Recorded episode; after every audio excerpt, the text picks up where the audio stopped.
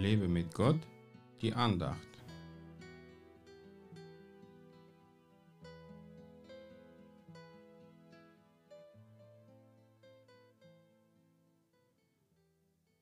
Wegen der gewalttätigen Behandlung der Elenden, wegen des Seufzens der Armen, will ich nun aufstehen, spricht der Herr.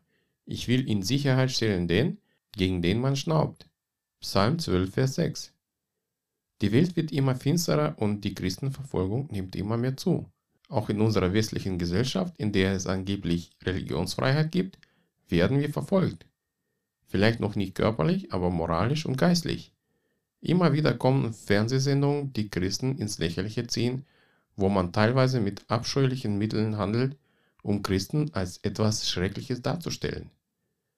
Nun, das ist natürlich bedauernswert, aber wir brauchen keine Angst vor solchen Schurken zu haben, denn unser Gott ist immer für uns da und er wird diesen bösen Buben die Ohren lang ziehen.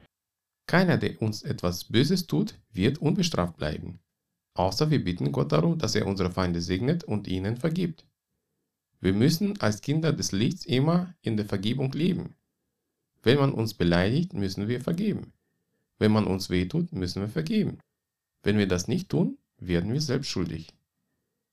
In meiner ersten Ausbildung gab es zwei Klassenkameraden, die mich wegen meines Glaubens verhöhnt und gedemütigt haben. Doch einer hat sich später bekehrt, der andere aber ist verstorben.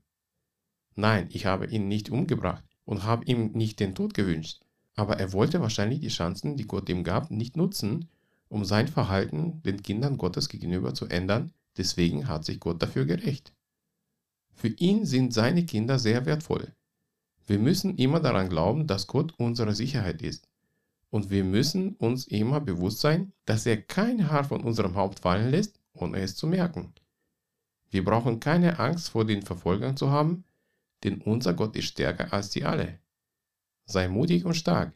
Lass Gott dein Beschützer sein. Gott segne dich. Mehr Andachten findest du unter www.lebemitgott.de. Ich freue mich auf deinen Besuch.